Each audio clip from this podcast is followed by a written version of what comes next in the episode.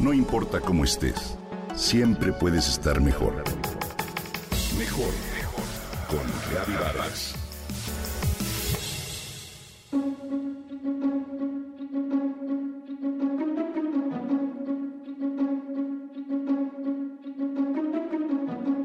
¿Cómo reaccionas cuando llegan los problemas y los retos? Cuando tu seguridad, relaciones o trabajo son amenazados de alguna manera. El escritor escocés Robert Louis Stevenson, en su famosa novela Dr. Jekyll y Mr. Hyde, escrita en 1886, describe la capacidad inherente a todo ser humano de responder a los vaivenes de la vida de forma tranquila y generosa, o bien como un monstruo iracundo e irracional. La mente egoica es básicamente igual en todo ser humano. Por ello, podemos afirmar que en cualquiera viven los dos personajes creados por Stevenson. Uno de ellos es reactivo, controlador y respondón. El otro, más abierto, franco y comunicativo. Es curioso que cuando conocemos a alguien que bajo alguna presión actúa al estilo de Mr. Hyde, colérico y fuera de sí, se vuelve difícil concebirle como una persona consciente, educada o controlada solemos quedarnos con la primera impresión que recibimos.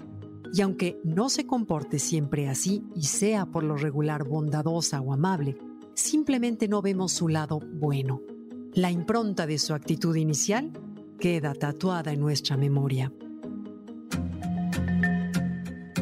El hecho es que ningún ser humano es de una sola pieza.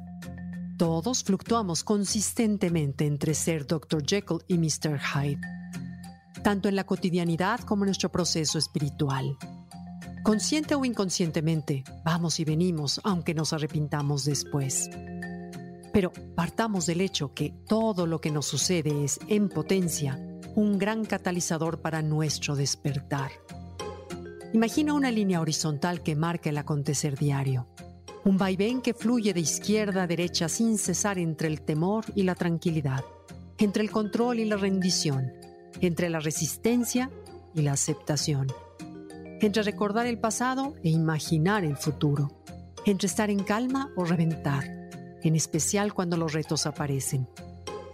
La vida siempre nos ofrece las dos opciones, hasta que un día el dolor o el temor tiran de manera intensa hacia una nueva dirección y esa experiencia se convierte en un umbral para descubrir otra dimensión, la vertical.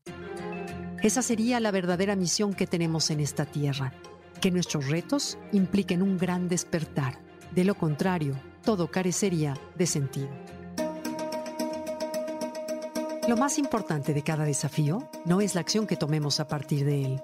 Si bien al principio la reacción natural puede darse desde el temor, la incertidumbre o la sobrereacción, lo importante es percatarnos de nuestro estado de conciencia al transitar el camino y obtener un aprendizaje en cada situación.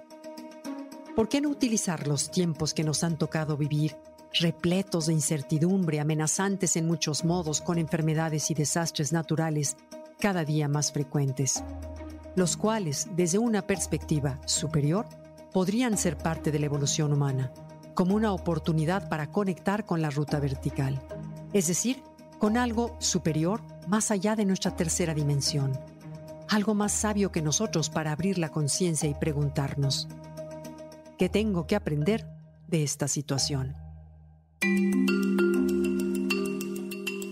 Quizá cuando algo sucede es simplemente porque era necesario. ¿Lo hemos provocado? No siempre sabemos. Lo cierto es que resistirnos a los cambios, ya sea en el nivel personal o el colectivo, solo nos estanca y es infructuoso. Ser amigo del presente sin importar la forma que éste tenga es el camino de la aceptación y por ende de la liberación. Aceptemos la posibilidad de que en cada uno de nosotros habitan Dr. Jekyll y Mr. Hyde. Optar por el crecimiento diario es lo único que una vida feliz nos ofrece.